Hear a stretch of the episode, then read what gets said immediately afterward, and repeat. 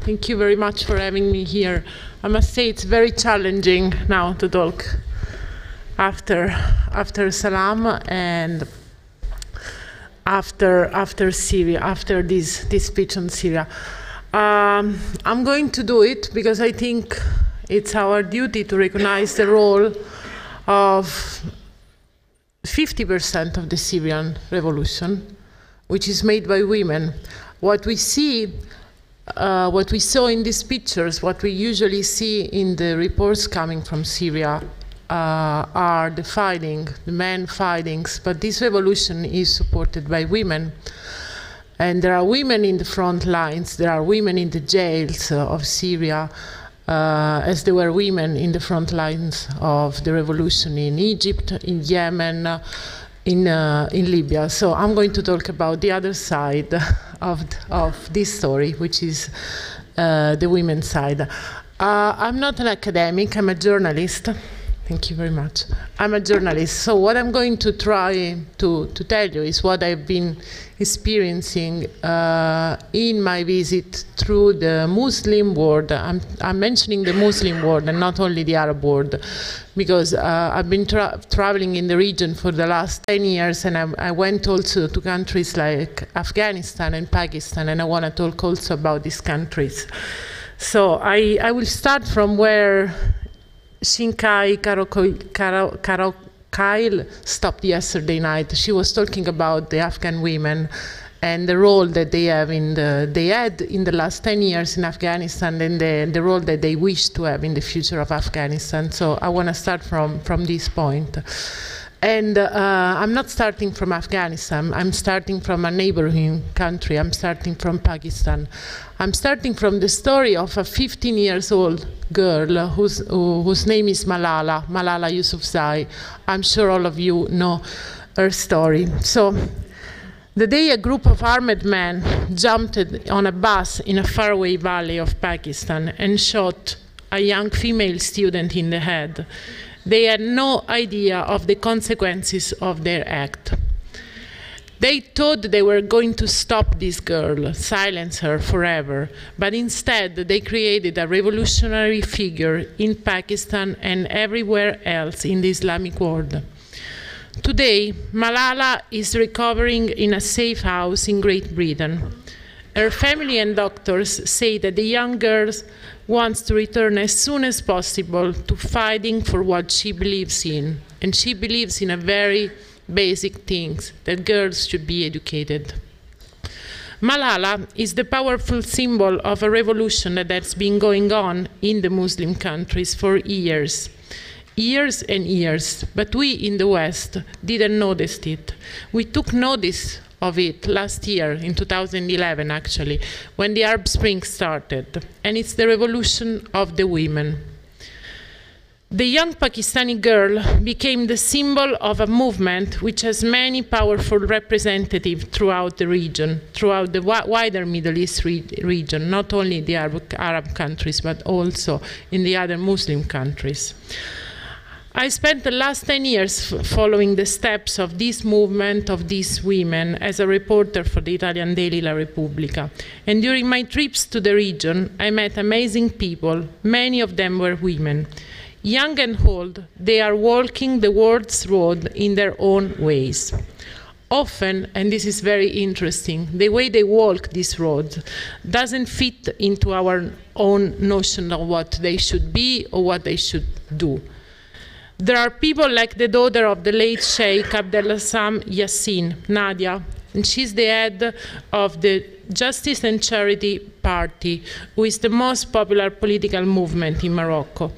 Nadia has been banned from Europe because of her Islamist stance and because of her critical attitude towards the monarchy. So Nadia is not very well considered in Europe. Still, Nadia is the most popular figure women, woman in Morocco. So if we wanted to, if we are trying to understand where Morocco is going, it's to Nadia that we should look at, not to Lalla Salma, who is the wonderful, amazing, very beautiful wife of King Mohammed VI. She may be in all the magazines in Europe, but she doesn't represent the women of Morocco. Nadia does it, whether we like her or not. Then there are other young women like Asma, Asma Mahfouz.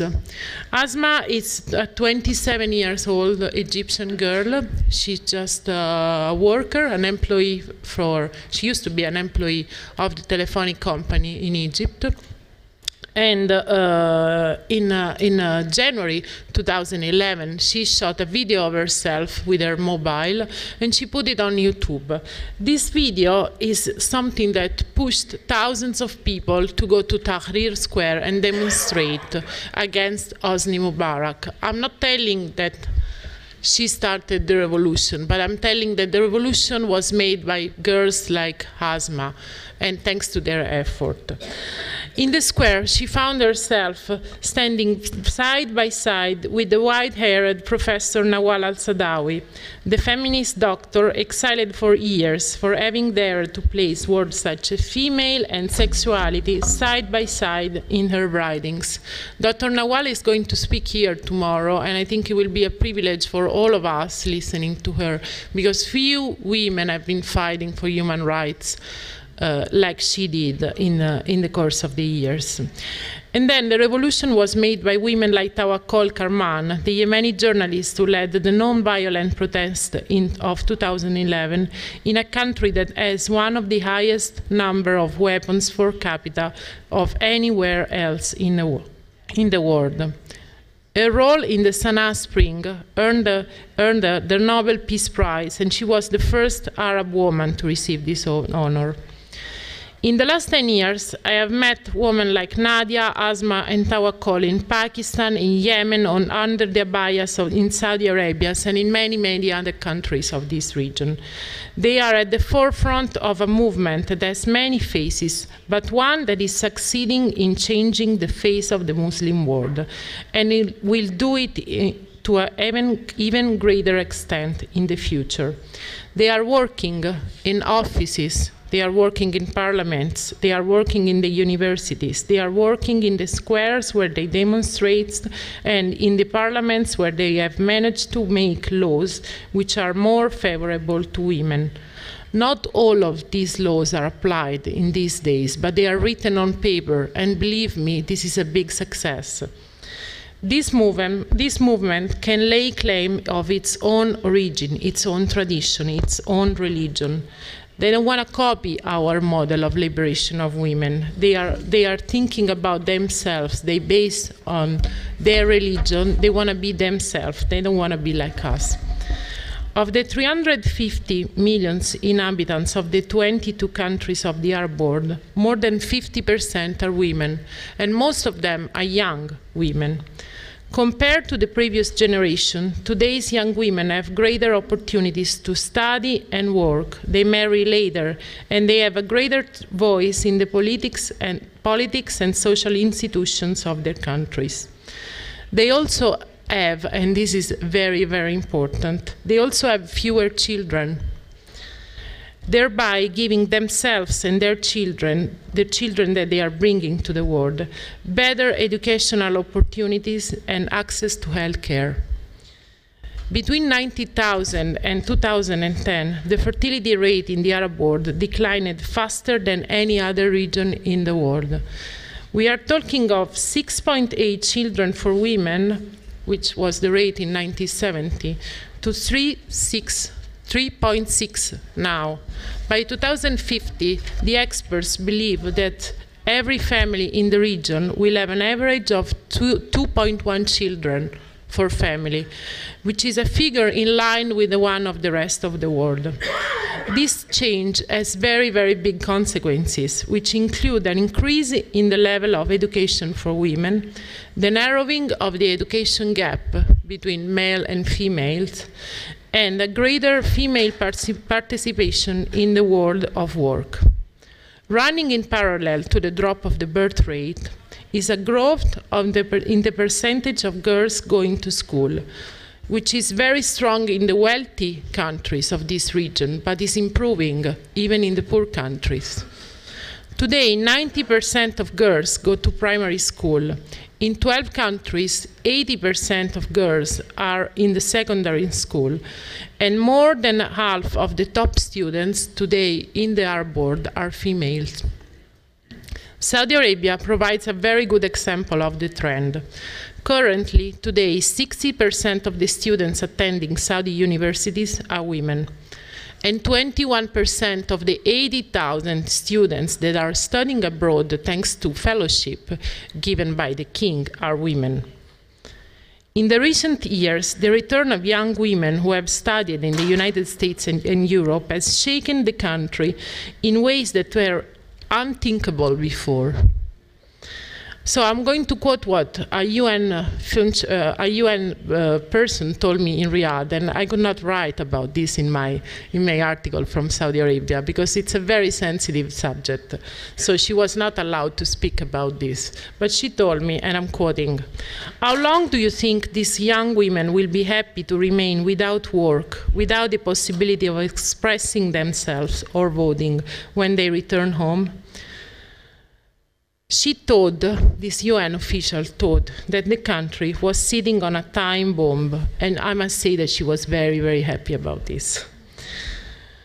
She explained to me that many other colleagues throughout the region thought the same, and like her, they believed that in the future there would be a growing number of educated women calling for change, even in the most conservative countries such as Saudi Arabia itself. So she told me this phrase, and this was 2010. It will take time and it won't be easy, but they have started their revolution. And I must say that the number of women taking part in the revolution in 2011 showed me that she was absolutely right. So, what's my point? My point is that there are revolutions taking place in the Muslim world, but too often we remain focused, focused on the change on the on the changes of tired old regimes and we are focused also on, on, on what we were talking about before, the extremists. But doing this, we don't give proper notice to the profound and revolutionary changes which are taking place among the ranks of millions of women in the region. We should, we should, it's a big mistake why? Not because the revolution of the women it's colorful or photogenic and it's very nice in the front pages, but it's because it's a sign of a profound change which is taking place in the in countries which are close to us. Some of you can think that I'm too optimistic, that there are a lot of obstacles that these women still face.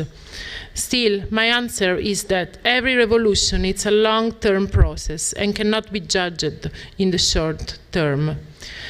The women who have been at the helm of this revolution say they are not about to let anybody steal their rights in the future. The gene is out of the bottle and is not going back into, into it. So I'm going to, to, to close with a very important point. I know that the debate concerning the status of women is still a very open question in many areas of the world, and it's, a, it's an open question in my country, first of all, Italy.